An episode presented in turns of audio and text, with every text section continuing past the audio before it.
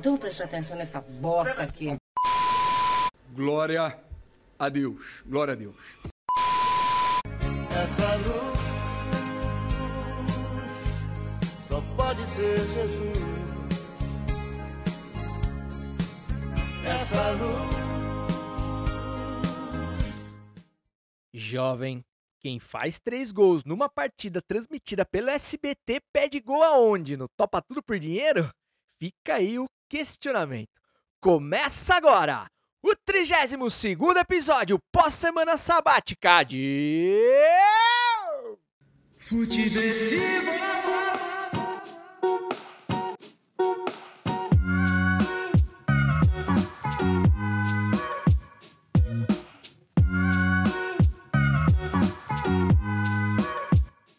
Seja muito bem-vinda, seja muito bem-vindo. Eu sou César Cartoon e esse é o Futeversivo número 32, que chega com toda a alegria e a sagacidade, é o que nos resta, necessárias para sobreviver. Precisamos continuar sobrevivendo na Brasileia dos novos tempos, a não ser que você resolva sair do país, assim como um certo técnico de futebol que falaremos a seguir. Mas então, se você não tiver essa opção, não puder sair do, pra, do país ou não quiser, terá que continuar aqui nesse lugar chamado Brasil, o único país do mundo que tem um presidente não praticante. Lembrando que você pode e você não deve, mas eu te aconselho fortemente a entrar em contato com esse programa, se comunicar e ajudar a construir o conteúdo do Futiversivo através do e-mail oficial e completamente ignorado desse podcast, que é o futeversivo.gmail.com, ou de maneira mais direta, mais intimista, através do meu Instagram, do arroba César Cartoon, Cartoon com U e M, de Maria, é perfil de Instagram que inclusive está carecendo aí de mais seguidores. Então, se você é, conhecer alguém aí que quer um Instagram para chamar de seu, para seguir, pode me indicar porque estamos precisando, beleza? Esse programa está sendo gravado no dia 16 mais 1 de julho de 2020, dia em que é, o Futiversivo volta aí depois de uma semana sabática e para comunicar aí algumas novidades na programação, certo? Mas antes disso, eu gostaria de dedicar esse episódio com uma semana de atraso à proprietária, a sócia majoritária do meu coração, dona Betina Madeira Schmidt, que fez 30 aninhos com corpinho de 20 e cabeça de 50, graças a Jeová, na semana passada. E comemoramos de maneira intimista, sem, sem o pagode, que é o, o ritmo e o evento que, que mais agrada a minha senhora.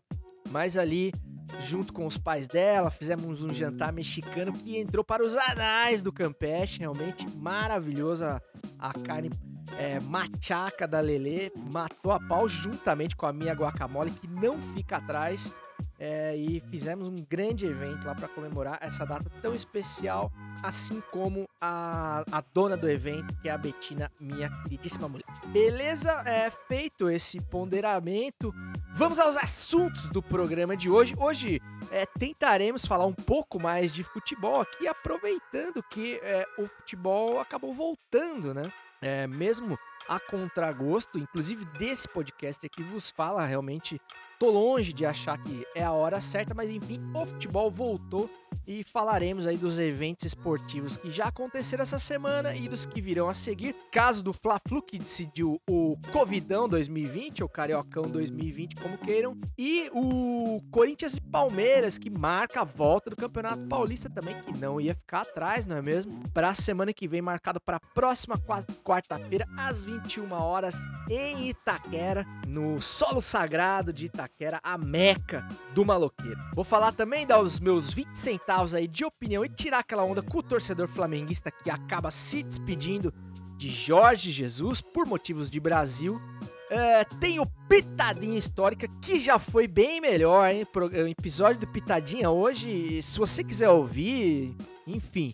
É, mas já foi bem melhor, tá bem meia boca hoje e você vai entender por quê no Pitadinha de hoje com o meu parceiro e amante do pretérito, Cláudio Campos, que vive grande fase no seu podcast Pitadinha Histórica. Eu vou falar também da nova série do Pitadinha, que estreou essa semana com um episódio cremoso falando das eliminatórias, é, dos jogos marcantes, da, dos 10 jogos mais marcantes é, das eliminatórias da seleção é, para a Copa do Mundo, jogados pela seleção brasileira. Oh, tá difícil. Da seleção brasileira, onde a, eu e a, a banca do F4L demos lá os nossos palpites também, falamos de alguns jogos. Bom, que mais que tem? Tem quem indica com o meu parceiro Léo Sui de volta ao Futiversivo indicando um podcast maravilhoso também, é, que fala muito com a rapaziada da quebrada e vamos discutir para variar racismo estrutural nesse programa, um assunto que não cansa de se, de se repetir, de se fazer presente com, com, com eventos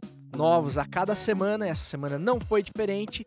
E quando o programa já estiver caminhando para o seu final, vem o gol da Alemanha para derrubar o astral do final de semana de vez é, com o novo, mais novo pedido de impeachment do, do Bolsonaro, mas com outro enfoque é, no, nos agentes, nos atores que assinaram esse pedido, entre eles Chico Buarque e o Casagrande. Você vai entender por que, esse assunto é, foi eleito e vai ganhar as páginas do Gol da Alemanha dessa edição 32 do Futiversivo que está só começando. Então chega mais, meu querido, meu mestre Osmar Santos pra gente falar de bola. Levantou pra boca do gol e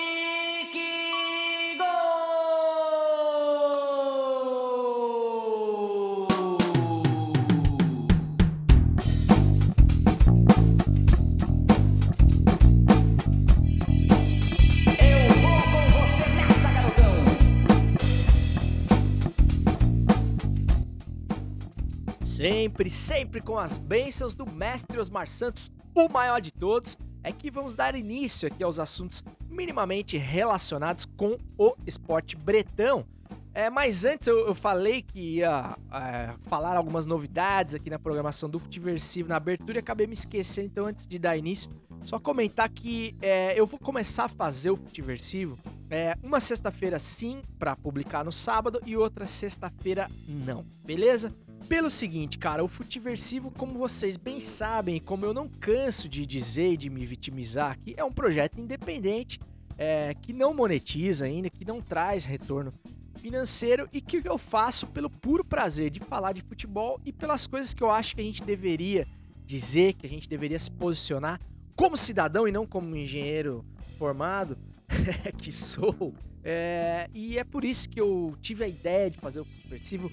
Fiz questão de botar o, o Futiversivo na praça como um, até um registro histórico assim da minha vida para as próximas gerações aí os, os, os cartunzinhos que virão a seguir. Acho que esse registro histórico tem muito valor e espero é, trabalho muito para que o Futiversivo ainda se torne o, o meu trabalho de fato, porque é algo que eu gosto muito de fazer. Mas é, feito do, semanalmente, se, sexta após sexta, estava me causando um desgaste, até pelo teor das notícias, da, do, dos temas que o Futiversivo se propõe a trabalhar.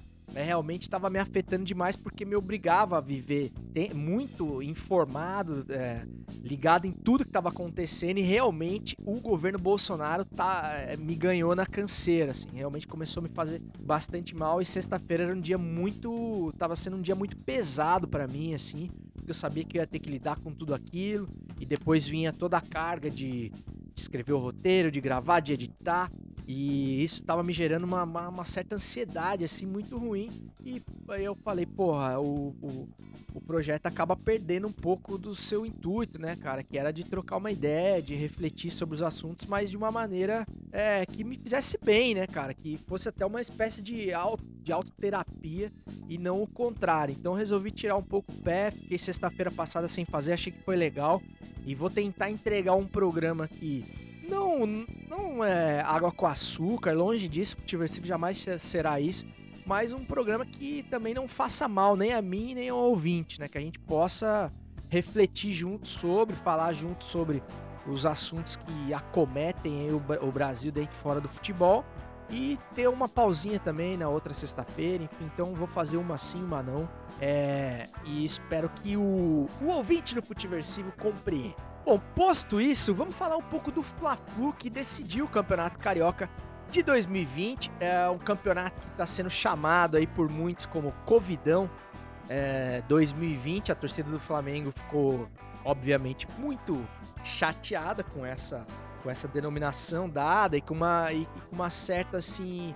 Tirando um pouco méritos, méritos da conquista do Flamengo dentro de campo, eu dou razão em partes às pessoas que chamam esse campeonato de Covidão 2020, porque de fato é um campeonato onde o principal protagonista é a pandemia e as relações políticas e nefastas do presidente do Flamengo, o seu Rodolfo Landim, com o Jair Bolsonaro, né, cara? Isso eu acho que é, o, maior, o maior astro desse, desse título do Flamengo é o Jair Bolsonaro, presidente do Flamengo, muito mais do que os atletas que em campo entraram. Aí, se o time do Flamengo tem culpa disso ou não, é outra história, e realmente não tem.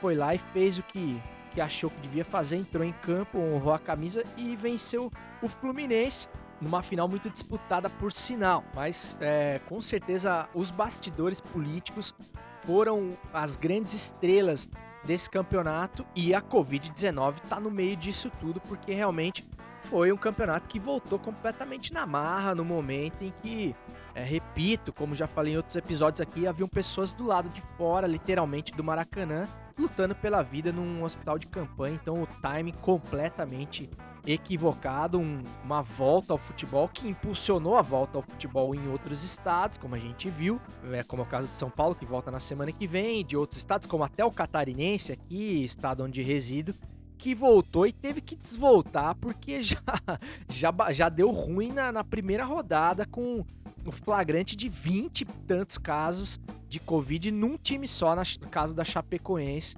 da brava Chapecoense, que obrigou o campeonato a ser paralisado novamente. Mas, falando um pouquinho do campo e bola, é, uma coisa que chamou muita atenção nessa final foi é, a, a, não superioridade gritante do elenco do Flamengo traduzida nos jogos, né? Isso mostra para mim é, uma série de coisas, né? Por exemplo, a força da torcida do Flamengo, né, cara? Tipo assim, o Flamengo tem um timaço, realmente tem um time muito superior ao time do Fluminense, não só nos nomes, mas é, no que já produziu, no que já venceu, no estilo de jogo que conseguiu implementar, na vantagem técnica que obteria, que deveria obter pelo fato de ter voltado a treinar muito antes dos outros, mesmo quando isso ainda era considerado ilegal no Rio de Janeiro. Vale sempre a gente lembrar. É, mas o fato, cara, é que dentro de campo foram três jogos, né? Dois pela, pela Taça Rio, se não me engano, é isso? Não, não, ou Taça Guanabara, enfim, é uma zona do Campeonato Carioca e eu não vou me dar o trabalho de tentar entender. Mas enfim, é o primeiro turno e o segundo turno. E nesses três jogos, cara, o páreo foi duro e não houve a superioridade é, nem no placar e nem na, na parte técnica como a gente viu no ano passado, por exemplo, o Flamengo se impondo, dando chocolate em times como o Grêmio, que tinha um elenco, né, o, o seu Renato Gaúcho aí arrotando, que era o maior time do, do país há muito tempo, tomou um baile do, do, do Flamengo, o Corinthians, que foi goleado dentro do Maracanã pelo Flamengo também enfim, uma série de adversários que não resistiram ao, ao, ao portentoso elenco e ao esquema do seu Jorge Jesus. Mas o Fluminense surpreendeu a todos e fez jogos duríssimos e conseguiu anular taticamente uma, uma inferioridade que era gritante, né? No, tanto por, por tudo que a gente já, já disse até aqui, e isso chamou muito atenção, né? Aí a gente pode falar se os caras estavam jogando a Vera mesmo, se a questão da eminente saída do Jorge Jesus, que parece ter se confirmado hoje, até ao momento dessa, da gravação desse podcast, pode ter influenciado, mas o fato é que o Fluminense jogou é, de igual para igual, como se costuma dizer, principalmente depois da final do Mundial do ano passado, né? O Flamengo ganhou o título de, de jogar por igual, de igual para igual com o Liverpool. Então vale a gente lembrar que sim, existe antídoto contra esse time do, do, do, Jorge Jesus, agora não mais, esse time do Flamengo. Ou seja, não é um time é, invencível ou um time irresistível. Há recursos, né? E o Fluminense conseguiu é, anular as ações tanto ofensivas do Flamengo quanto conseguiu ameaçar demais, é, fez gols, enfim, e, e esteve perto sim de ser campeão carioca e trabalhando com, com, um elenco que, que com atletas que poderiam muito bem figurar entre os, os mensalistas da minha pelada semanal de sábado, que da categoria, mesma categoria do Ale Oliveira, que é a categoria subóbito, né? Casos de do, do, do jovem senhor Nenê e do idoso Paulo Henrique Ganso, né? Então, cara, isso dá mais mérito ainda ao esquema do nosso querido Odair Helmans, o verdadeiro treinador, que é um cara que também já tinha, né? Assim como disse a nossa queridíssima Luana Maluf, que manja muito de futebol, muito legal o canal dessa menina 1x0 feminino. Quem não conhece ainda pode conhecer. É, e ela lembrou muito bem algo que eu não, não tinha pensado ainda, que foi o aperto que o Internacional do mesmo Odair Helma deu no Flamengo no, no ano passado, mesmo tendo perdido ali é, a, os mata-matas da Libertadores, se não me engano, né? Ou da Copa do Brasil, enfim, acho que é da Libertadores. É, foi um time que conseguiu a, dar um trabalho tático ali pro, pro Jorge Jesus e me parece que ele é um dos caras que conseguiu entender melhor o esquema de jogo do Flamengo e conseguiu é, algumas, algumas artimanhas para conseguir anular. Outra coisa que chamou atenção também foi a entrada do nosso querido Pedro, que é um baita do centroavante no time do Flamengo, mas é um cara que acabou deixando o time com mais previsível do ponto de vista do ataque, né?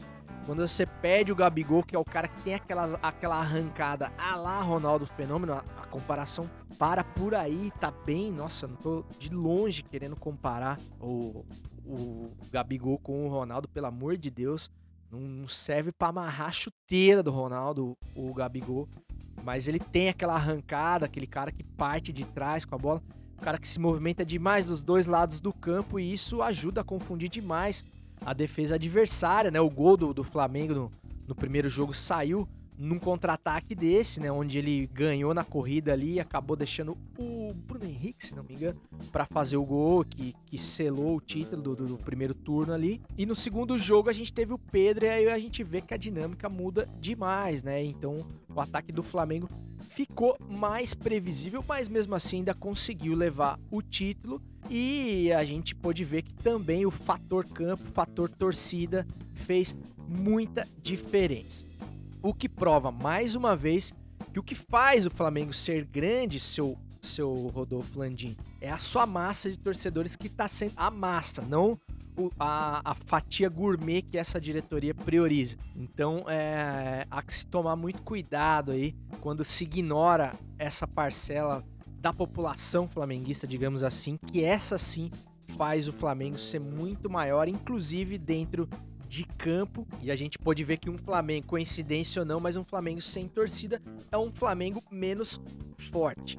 E a questão do Jorge Jesus, da saída do Jorge Jesus também, né, cara, trouxe à tona é, a gama de, de invejosos, né, cara, de pessoas que, que não suportam o sucesso do Portuga no Flamengo, é, atirando pedras de tudo quanto é lado, né? A imprensa paulista mesmo realmente assim é uma coisa gritante a capacidade que as pessoas têm de atacar o Jorge Jesus por motivos que não tem nada a ver com a transferência dele para o Benfica, né, cara? É, a gente chegou ao cúmulo essa semana de ver o, o filósofo Edilson Capetinha dizendo que o Jorge Jesus era um, era um distribuidor de camisa, né, cara? Pô, aí fica, é brincadeira um cara ganhar para ser comentarista para falar umas bobagens dessa na televisão. Eu, na, é, o único motivo que me faz entender um comentário desse é roteiro, cara. Alguém falou pra, ó, cara, fala isso pra gente, pra gente polemizar, pra gente virar hashtag no Twitter, porque não tem, cara. Não é possível o cara que entende de futebol, porque o Edilson jogou muita bola, né, cara? Então, o cara que entende minimamente o jogo falar isso é, é, é de uma desonestidade intelectual, a gente pode dizer assim. Mas, na minha opinião, cara, o fato principal que fez o Jorge Jesus sair do Flamengo foi o mesmo. O mesmo governo Bolsonaro que está tão aliado a essa diretoria, de uma maneira indireta ou não. Porque o Brasil de Jair Bolsonaro é um, é um país inviável, é um país inseguro, é um país realmente onde uma pessoa, um idoso como o seu Jorge Jesus, um grupo de. Um, um grupo de risco como o Jorge Jesus é um- é lugar onde ele é um lugar onde um cara é, consagrado como o Jorge Jesus não se vê obrigado a ficar e não é mesmo, né? É, e os técnicos estrangeiros, de uma maneira geral, que vêm para o Brasil, com certeza não consideram o Brasil, a gente precisa admitir isso, como, como primeira opção, como, como objetivo final de carreira, né? No máximo, como uma passagem, como forma de alavancar. Foi isso que o Jorge Jesus fez e veio fazer no Brasil, por mais que o torcedor do Flamengo é, morra, morra de amores por ele, por motivos óbvios. O cara realmente fez uma revolução no clube, no time do Flamengo. Em um ano ganhou demais, multicampeão. Ninguém tira esse mérito dele. Parabéns pro, pro Portuga por isso. Mas o fato é que ele queria cavar um lugar num time grande da Europa. Isso, isso também acho que ninguém nega. É, não conseguiu. Não, não teve propostas mais robustas de nenhum time que eu me lembre. E resolveu fechar com o Benfica agora depois de pouquíssimo tempo de ter renovado o contrato do Flamengo, coisa que é um fato muito estranho. Por quê? Porque eu acredito que ele viu a, a bagunça que é o futebol brasileiro, naturalmente já, mas eu acho que chegamos a níveis insuportáveis. E essa volta precoce do futebol, essa esse volta e desvolta, como aconteceu em outros estaduais, essa incerteza de calendário que faz com que pessoas como ele, profissionais como ele, que trabalhem com a questão do planejamento, que tentem levar o futebol para um outro patamar, como disse o também filósofo, filósofo Bruno Henrique, é, façam com que esse cara olhe e fale, meu, esse lugar não é um lugar, não, não é um terreno sadio para eu amarrar o meu burro, né, cara? E na primeira oportunidade o cara deve ter pesado também o fator família, voltar para casa, voltar para um país que, que tratou a pandemia de uma maneira racional e humana, né? é, com, com o mínimo de empatia às vidas humanas. Ele falou: Meu, eu vou vazar na primeira oportunidade. E é isso que ele tá fazendo. E eu não tiro a razão. Acho que nem o torcedor flamenguista deve tirar. E a grande preocupação que fica para a torcida rubro-negra é que além de ir embora, ele tá ele pode, ele leva não só a comissão técnica, né, com o seu João de Deus lá, enfim, não lembro o nome do, do auxiliar ali, que seria um possível substituto, mas parece que vai junto com o Portuga. É, e também, possivelmente, peça-chave do elenco do Flamengo, a joia desse elenco para mim, que é o Gerson, camisa 8, como não se vê há muito tempo no futebol brasileiro, e o Bruno Henrique. Se ele levar, aí realmente pode ser que a gente tenha a espinha, pode ser não, com certeza a gente vai ter a espinha dorsal desse time quebrada, e aí o buraco fica mais embaixo, e aí é, o Flamengo pode ser que fique muito próximo de um Flamengo abelão, abelânico, né? Principalmente dependendo de quem chegar para substituir o Jorge Jesus. É, do ponto de vista esportivo, realmente pede muito o Flamengo, porque o Jorge Jesus é um cara que não tem nem comparação no Brasil é, de treinadores que se assemelham é, ao nível que ele alcançou. Mesmo tendo aí um elenco forte ainda para trabalhar muito acima dos outros. Então, assim, cara, acho que a gente tem que dar parabéns para o Fluminense também. Uma pena não ter ganhado o título. Torci para o Fluminense por uma série de outros fatores, sobretudo o extracampo, né, do Flamengo, toda essa condução dessa volta do futebol e pelo fato do, do Fluminense mostrar que há sim, né, cara, como você neutralizar alguns esquemas táticos desde que você tenha um treinador é, com que pense o jogo, né, que pense maneiras para isso e tem um time disposto a executar, um time brilho como foi o time do Fluminense, com, com o jovem senhor Nenê, como eu te falei, jogando demais, se doando muito, correndo muito é, para os seus 38, an- 38 anos de idade. Caras como o Hudson, que deram o sangue mesmo, o cara tava dando a vida ali em campo para vender cara essa derrota, e foi isso que o Fluminense fez e se irritou demais o time do Flamengo, a gente viu. Mas é isso aí, de um jeito ou de outro, é, do jeito mais brasileiro possível, o Flamengo é campeão carioca de 2020 e teremos na semana que vem, na próxima quarta-feira, é, dia 22, se não me engano, Corinthians e Palmeiras. O Corinthians já volta ao Campeonato Paulista, é, enfrentando seu arquirrival, Corinthians também, que tá numa tanga danada, com possibilidades, inclusive, de ser rebaixado no Campeonato Paulista. É, triste assim, fiel torcida, e com raríssimas, com, com chances remotíssimas de classificação às finais do Paulistão, frente a um Palmeiras que também volta muito pior do que do que saiu do campeonato no momento da paralisação, né? Com a perda de atletas como o Dudu Chorão, por exemplo, né? O Dudu que, que sai aí, um dos maiores ídolos do Palmeiras, o maior ídolo recente do Palmeiras, sai pela porta dos fundos do clube, é, se viu obrigado aí a cavar uma, uma passagem pelo mundo árabe, né? Um cara que ainda está muito longe de, de, tecnicamente do mundo árabe, né? Tinha outras possibilidades na carreira, mas talvez por ser um grande chorão dentro de campo, parece que em casa o Dudu gostava de falar grosso e aí tá, tá, tá sendo acusado, acusações graves de, de violência doméstica e eu espero que ele responda, que ele pague por isso, caso se confirme de fato, né? Isso fique provado.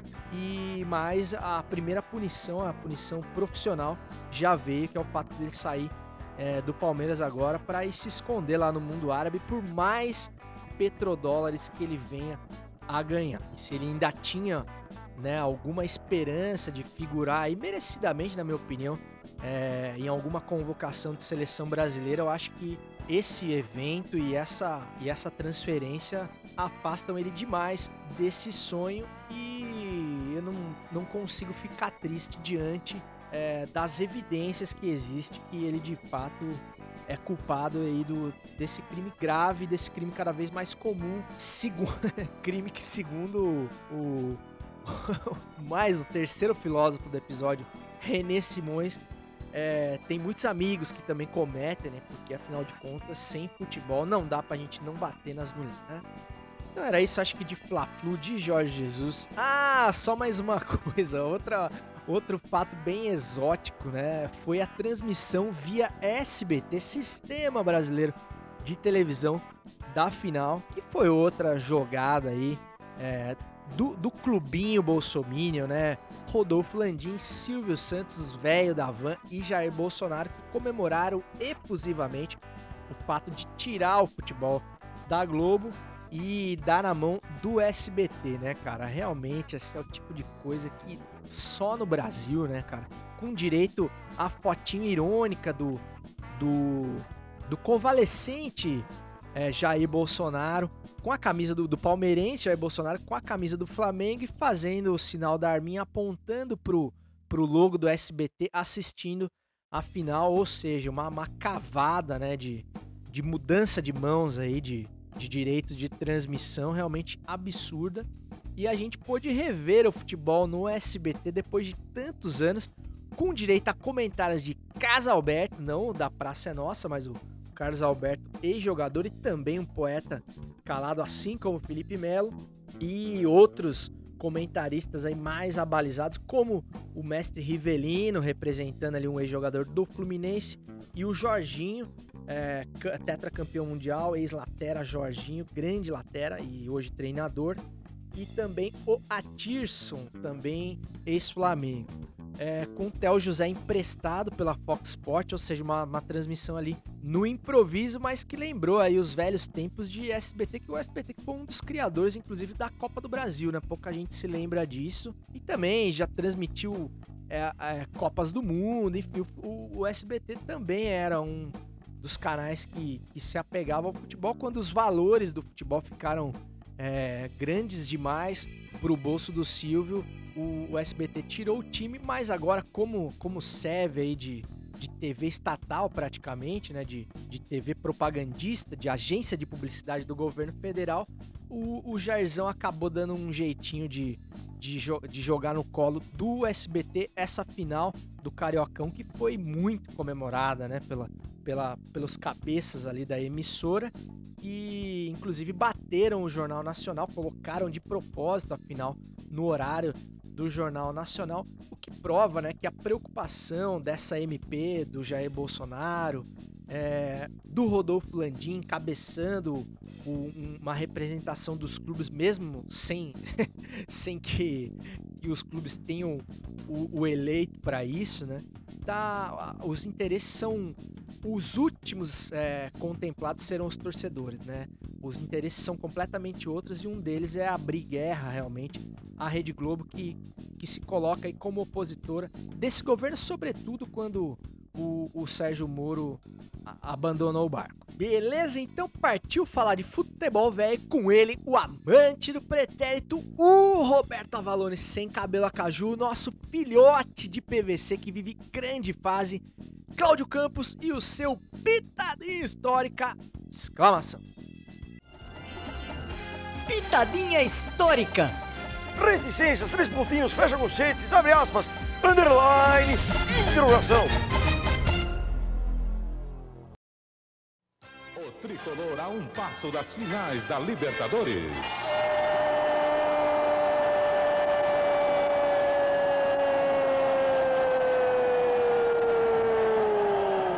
Do São Paulo!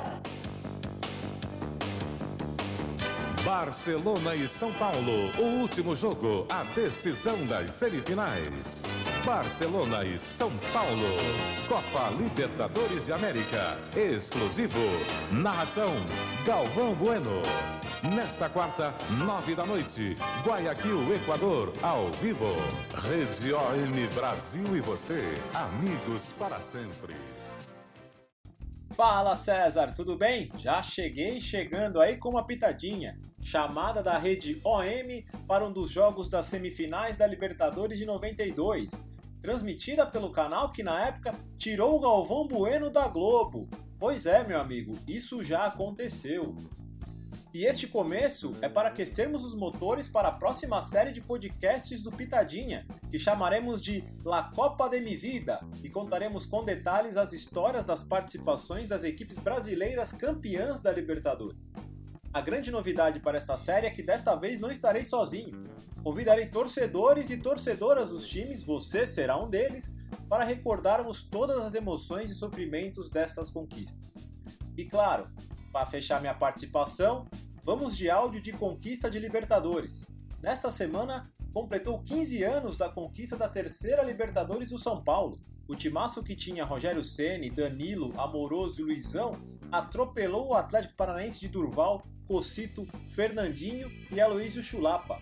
Gol de Luizão, multicampeão da Libertadores e que aparecerá muitas vezes nessa série, na voz da lenda José Silvério. Um abraço a todos e até mais.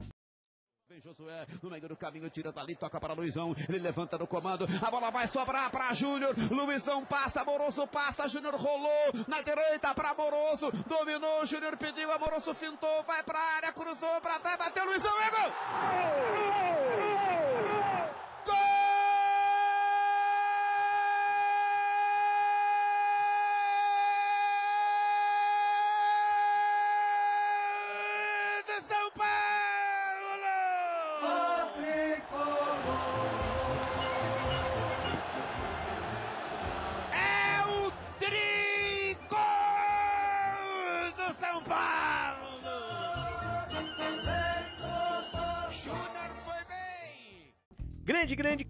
Cláudio Campos, que já foi bem melhor, né, cara? É, acho que o, o fato de se falar de título do São Paulo nesse podcast aqui é motivo suficiente para justa causa. Vamos, já vou acionar o jurídico aqui do Futiversivo para trabalhar na rescisão de contrato do Claudião. Mas já que ele resolveu falar de São Paulo Futebol Clube aqui, vamos ter que falar, né? Tô de zoeira com o Claudião. Ah, mano, antes de eu falar aí do, do, do São Paulo, queria indicar fortemente o Pitadinha Histórica que, dessa semana, que fala sobre os 10, é uma lista, né, dos 10 maiores jogos da seleção brasileira em eliminatórias de Copa do Mundo, uma história que não é tão antiga assim, né, é ligeiramente recente a história, é, se- se- principalmente se você já tem os seus meia dúzia de cabelo branco ou meia dúzia de cabelo faltando, como é o meu caso, que jogo nas duas frentes, tô ficando careca e com cabelo branco, maravilha! E nós do F4L, eu, Rafa Souto e Léo Sui, demos lá os nossos palpites, o Claudião deu essa moral pra gente, a gente ajudou a lembrar ali de alguns jogos, os meus jogos são muito parecidos com os do, do Claudião, então você vai lá relembrar num episódio assim saboroso, jogos como o jogo da fogueteira do Maracanã, quem não se lembra, Brasil e Chile, uma história realmente digna do Brasil de 2020 e não do Brasil de 89, quando aconteceu. É, aquele Brasil e Bolívia, Bolívia e Brasil em La Paz, que marcou a primeira derrota do Brasil em eliminatórias, com direito a, a é, Tafarel defendendo pênalti e tomando frango no mesmo jogo e consagrando El Diablo Echeverri. Quem não se lembra, é, entre tantos outros. Mas não vou ficar dando tanto spoiler aqui depois de terminar o Futiversivo, se você quiser emendar a, a maratona aí de podcast na, na, sua faxina de sabadão aí, ou na, na, na sua louça, é, já, já dá o play no Pitadinha aí que vale muito a pena. Falando sobre esse São Paulo, ele falou ali de dois momentos, né, cara, do São Paulo. Primeiro, o São Paulo que acho que mais deu gosto de ver, que foi a primeira geração, né, o São Paulo do Tele, que vem de derrota para o meu Corinthians, completa 30 anos do, do, do, primeiro Brasileirão de 90, né? Do Corinthians em cima da base desse time, né? É, com Capu, com Leonardo, com Martilico, com toda essa rapaziada Raí to, e, e, grande, grande elenco. É, mas depois a, a geração seguinte. A, a mesma geração, né? Mas enfim, o time que se consolidou ali em 92 e 93 e ganhou absolutamente tudo, né? Bicampeão da Libertadores, bicampeão mundial. E o time que com certeza fez nós brasileiros adquirirmos a cultura da valorização da Libertadores da América, né? Ninguém dava a menor pelota para a Libertadores antes é, dessas conquistas do São Paulo, né? Com noites mágicas de Morumbi lotado, Zete, grandíssima fase, Raí jogando fino e que, que consagraram né, ao Tele Santana, que até então ainda tinha fama de pé frio por ter tido ali dois reveses com a seleção brasileira na margem com a seleção de 82 e depois em 86. A fama de teimoso ele não perdeu, mas a de a de pé frio com certeza com esse time do São Paulo é multiconsagrado e ganhou ali mundiais no Japão, aquele Japão com aquele barulho insuportável, com aquela grama seca, né? Aquele mundial, mundial raiz disputado no Japão em cima do poderosíssimo Barcelona e depois do Milan, ou seja, títulos indiscutíveis. E depois teve a, a, a geração seguinte de 2005 que ilustra ali os áudios do Claudião é, com esse timaço também, né? Que tem o personagem central ali, que é o Luizão, né, cara? O Luizão é um centroavante que merece um capítulo à parte no futebol brasileiro, um centroavante doméstico, né, que não teve uma carreira internacional aí por conta de uma série de fatores, mas que realmente brilhou em vários clubes, foi multicampeão em todos os times que jogou, seja no Corinthians, seja no São Paulo, seja no Palmeiras, no Guarani de Campinas, ou seja, o cara jogou fino da bola realmente em vários clubes sempre sendo um artilheiro implacável, o Luizão. E nessa final de Libertas não foi diferente. O São Paulo venceu o Atlético Paranaense, empatou lá no Sul, né? Na época que a Arena da Baixada, que é um dos estádios mais modernos do Brasil hoje, mas na época ela ainda não podia receber finais de Libertadores pela questão da capacidade. Então o jogo foi disputado no Beira Rio, debaixo de muitos protestos, sobretudo do Atlético Paranaense, não é mesmo? E o segundo jogo em São Paulo, com goleada do São Paulo por 4 a 0 E o Luizão deixou sua marca também é, nessa final. E a dupla de ataque não menos brilhante com o Amoroso, que também jogava demais, que também reeditando a dupla de Guarani com o Luizão. O Amoroso também jogava demais, né? Um cara que não tinha muito estilo de boleiro, né? Um cara meio com uma perna meio de saracura, meia baixa ali, mas realmente fazia gol de tudo quanto é jeito também. O Amoroso, esse sim, teve uma carreira é, internacional ali no Japão, enfim, mais, mais exitosa, mas jogou demais também em vários clubes aqui no Brasil. Bela lembrança aí do Claudião, apesar de ser uma lembrança do São Paulo. São Paulo esse do meu parceiro Léo Sui, parceiro de, de F4L. Inclusive, cara, é, a gente fez um vídeo muito legal na semana passada falando sobre o lançamento da nova camisa do Corinthians, a camisa que faz homenagem ao Campeonato Brasileiro do Corinthians de 90.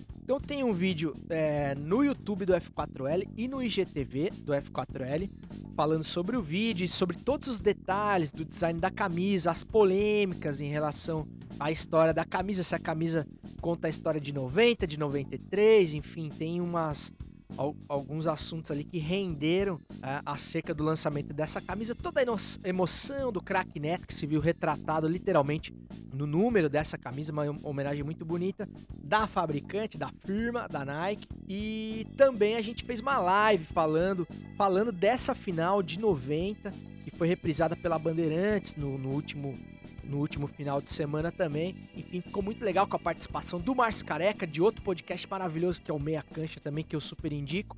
Enfim, ficou muito legal. Então dá uma moral pra nós lá no F4L. Se você não for inscrito ainda, se inscreva e aguarde, porque a gente tá finalizando o formato matador do, do podcast do F4L. Vai ser diferente do Futiversivo, vai ser no modo, modo resenha. A gente tá é, acertando os últimos detalhes de como a gente vai fazer essa captação tanto para vídeo como para áudio. E em breve vai estrear esse podcast que eu tô com muita, muita ansiedade, que seja a ansiedade do bem aí, que seja um, um podcast muito legal e vai entrar também na sua, na sua grade de preferidos aí no seu feed de podcast. Beleza? Tô falando pra caralho, mas enfim, é um podcast, é um monólogo, então acho que o que eu tenho que fazer é falar mesmo, certo? Então falando em São Paulo, em São Paulino, é, vem o Quem Indica aí com ele, retornando ao Futiversivo, Léo Sui, que, como você bem sabe, é o único havaiano que mora na moto. Quem Indica? Salve meu mano César Cartoon, Léo Sui aqui na voz para mais uma indicação aqui no Futiversivo. Mas antes de indicar, eu vou seguir uma recomendação sua. Ah, pronto. Agora podemos começar. É isso aí. Hoje a minha indicação é também no Universo Podcast. E César, essa semana tivemos mais um caso aqui no Brasil de policiais agredindo pessoas pretas, no caso, uma senhora preta que ela foi agredida com um policial com o seu coturno em seu pescoço. E sim, exatamente, muito parecido com o caso lá nos Estados Unidos do George Floyd. E aqui no Brasil não teve tanta repercussão com as hashtags, com o movimento da sociedade, mas é algo que já estamos acostumados nesse Brasil. Acho importante indicar conteúdos que abordam o povo preto, que abordam sobre a periferia e esse movimento que ele não deve parar nunca. Por isso que eu venho indicar aqui esse conteúdo Mussum Alive. Não sei se vocês conhecem ele do Twitter, ele também tem um canal de YouTube que chama-se Bebida Liberada, mas o projeto que eu quero indicar chama-se Quebrada Pod. Exatamente, um podcast dedicado ao pessoal da quebrada, como o Cachorro de Feira. E nas últimas semanas esteve entre os mais indicados na plataforma Spotify.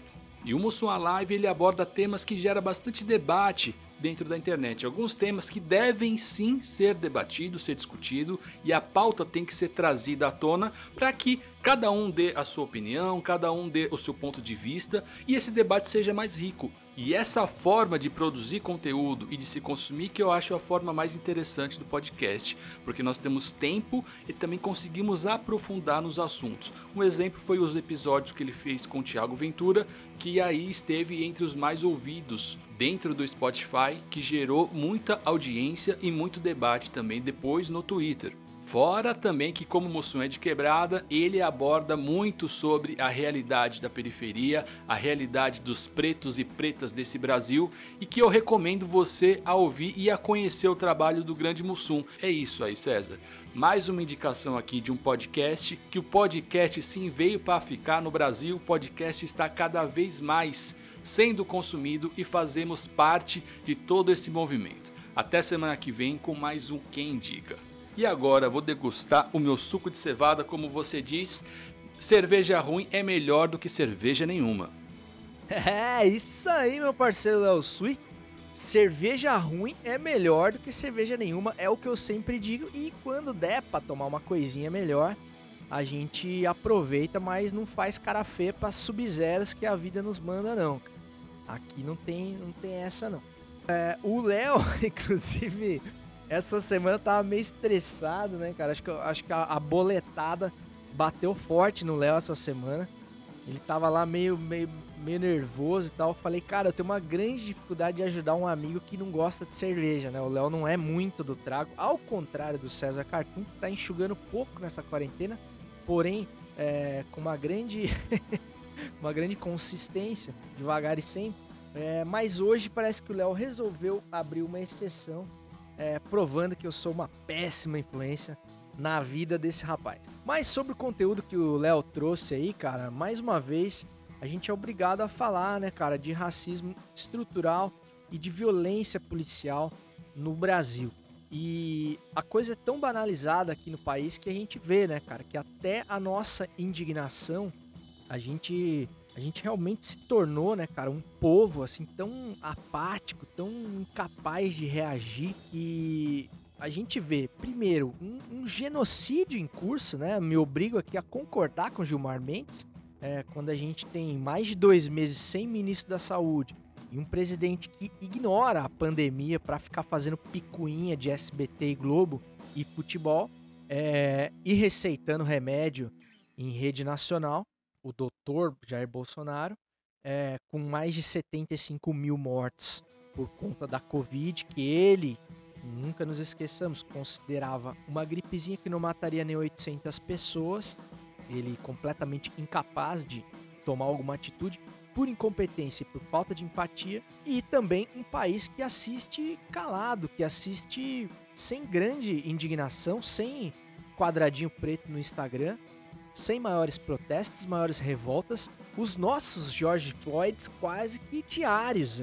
E o caso dessa senhora que foi pisada no pescoço pelo, pelo Paulo Servato, né? É sempre bom a gente dar nome nome aos bois aqui, ou aos gados, o, o soldado Paulo Servato está há oito anos na, na Polícia Militar de São Paulo e foi aprovado no concurso em 2011 entre as mais baixas classificações.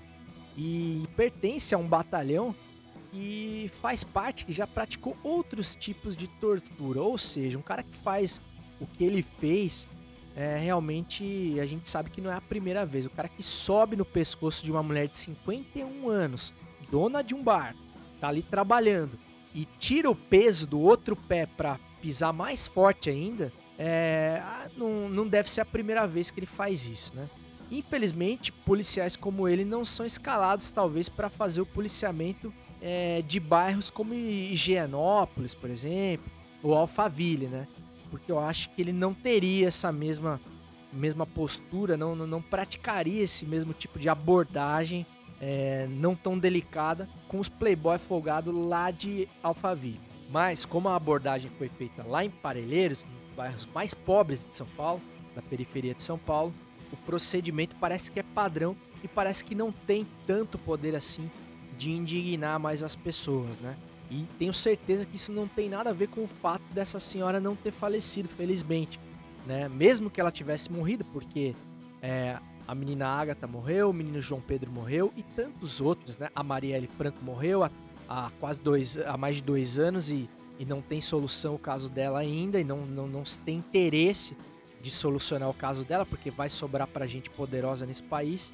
E o caso dessa senhora preta de 51 anos é só mais um é só mais um na estatística aí que pra gente parece que não quer dizer muita coisa, né? Porque realmente a gente perdeu inclusive a capacidade de se indignar e conteúdos como trouxe aí o Léo Sui, como o Mussum Alive e esse podcast, o Quebrada Pod, que aborda, que fala diretamente com a rapaziada das quebradas de todo o Brasil, não só de São Paulo, é, assim como o Cachorro de Feira, né? Aliás, o Cachorro de Feira tem um episódio, penúltimo episódio, se não me engano, épico. O Leozão deu todo um, um panorama histórico ali do início da escravidão, de como a escravidão se tornou algo que não tinha relação direta com a raça, com a cor, e no momento que os africanos começaram a ser trazidos para o Ocidente, isso começou a, a fazer a diferença na né? questão da cor das pessoas, enfim, ele dá um, ele dá um longo panorama é, contextualiza muito bem a discussão. Com o golaço do, do cachorro de feira en, entra nesse quem indica também. E o, o Quebrada Pod é mais um exemplo, porque eu acho que tá faltando ainda, cara. Por mais que a gente já tenha algum, algumas iniciativas, falta representatividade das pessoas pretas, das pessoas pobres, é, para que a denúncia, para que a revolta, para que a união desses povos seja cada vez maior no enfrentamento desse tipo de absurdo que acontece aos montes no Brasil, diariamente, semanalmente. Enquanto a gente tá conversando aqui, deve ter alguma pessoa sendo pisoteada no pescoço por motivo nenhum em alguma favela desse país. E isso não pode acontecer, cara. A gente realmente precisa evoluir como, como sociedade, como humanidade, é, no combate a esse tipo de prática. E não só quando é nos Estados Unidos, cara. Quando não é, não é só quando é em lugares que parece cenário de filme, cara. É, a gente precisa ver que isso acontece aqui no nosso quintal e a nossa indignação primeira tem que ser aqui, cara, com as coisas que acontecem aqui. Bom, e como esse, esse, esse quem indica já tá meio gol da Alemanha, né? Já vamos dar encaminhamento pro quadro que, que celebra o 7 a 1 moral aqui esse país é submetido dia após dia, semana após semana.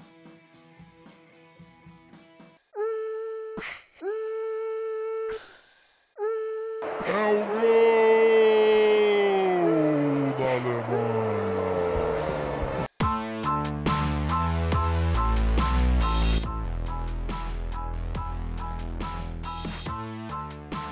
Impeachment de Bolsonaro. Chico Buarque e Casagrande assinam um novo pedido.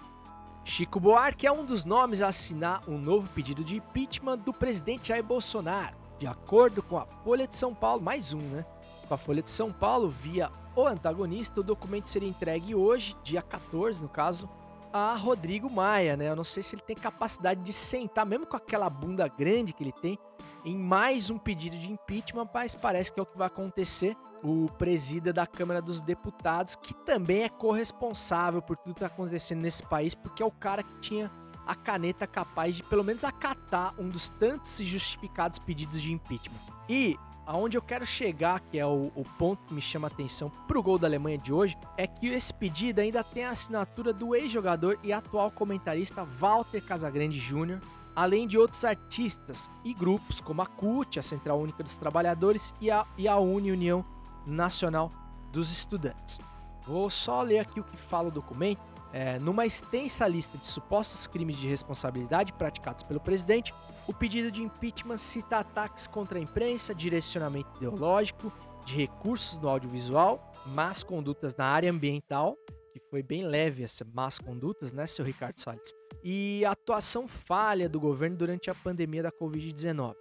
O documento ainda afirma que as políticas de saúde foram severamente afetadas pela atuação criminosa de Jair Bolsonaro, além da desarticulação do Sistema Único de Saúde, o SUS, que já vinha sendo posta em prática no primeiro ano de gestão, e a pandemia, e que a pandemia da Covid-19 escancarou é, o desprezo do atual governo pela proteção à saúde da população. Mas o fato que mais me chamou a atenção é, nesse pedido de impeachment, que geralmente eu não sei o, o, o poder que isso de fato tem, mesmo sendo assinado por gente tão importante, posto que o que leva um presidente ao impeachment nesse país a gente está cansado de saber já que não é o fato dele ter cometido crime ou não, né? O crime de responsabilidade, por exemplo, foi praticamente eh, rebatizado, né? foram atualizadas as definições de crime de responsabilidade depois de Jair Bolsonaro, né? Porque realmente é praticamente o é o modus operandi do, do nosso querido Jair Bolsonaro, o querido caralho, né? É, o crime de responsabilidade e tantos outros. Mas, enfim, as pessoas é, se mobilizaram, gente importante, gente é, formadora de opinião, e o Casagrande seguramente está entre essas pessoas e é uma das vozes democrata incorrigível, um cara que vem aí, cara, se posicionando, é, lutando com as forças que tem, com a força da sua imagem construída de ídolo do Corinthians e da seleção brasileira, para lutar pelas coisas que ele acredita, desde as diretas já, ao lado do Dr. Sócrates, e sempre que, que, tem a oportunidade na, nas tribunas a que ele tem acesso, aos microfones que ele tem acesso.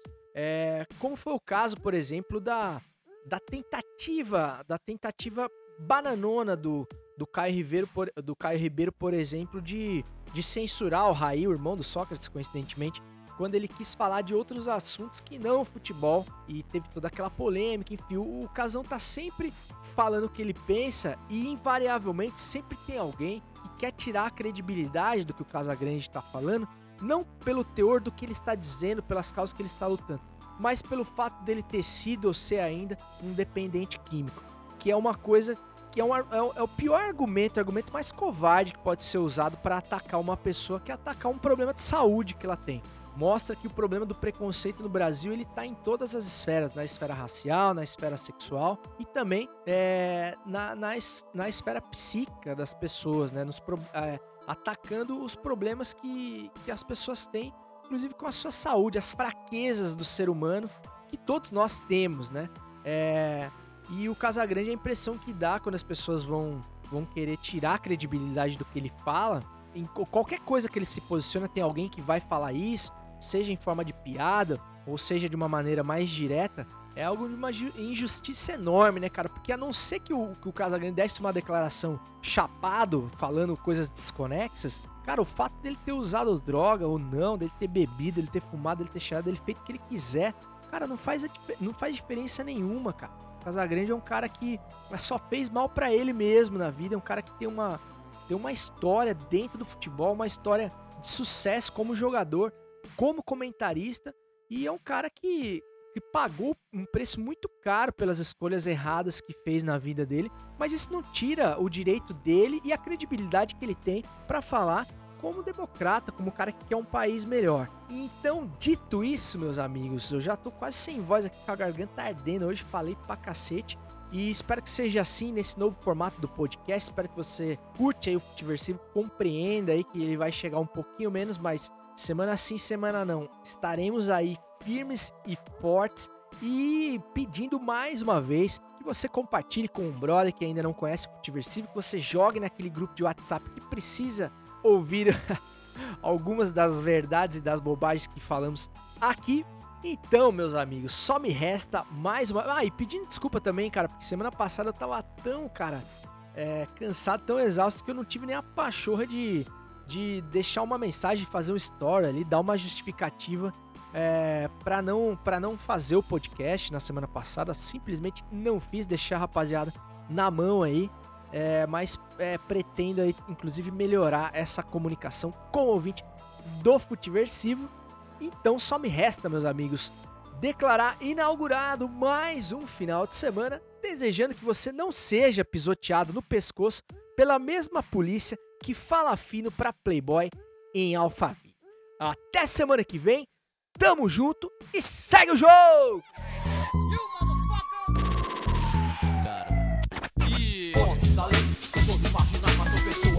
Inocentes continuam em paz. Preparado e competente, agem acima da razão. Invés de impor a segurança, favor a população. Sou ensinado a proteger uma minoria rica, da maioria pobre, que paga com a vida. Se você é um trabalhador, você tem um padrão ideal pra cair na malha dos padrões da morte. Oficial, poucos fardados pensou que são mortos. Mas na verdade não honra nem o seu sobrenome. Dizer não peço licença para falar em seu nome. Você com um revólver na mão, é um bicho feroz. Ele anda rebolando até muda de voz. Dizem que ela tá aí pra proteger, é, cumprir a lei, verdade ela só quer te fuder. Manda um x pra você se dedurar. Poucos fardados, seus dias estão contados.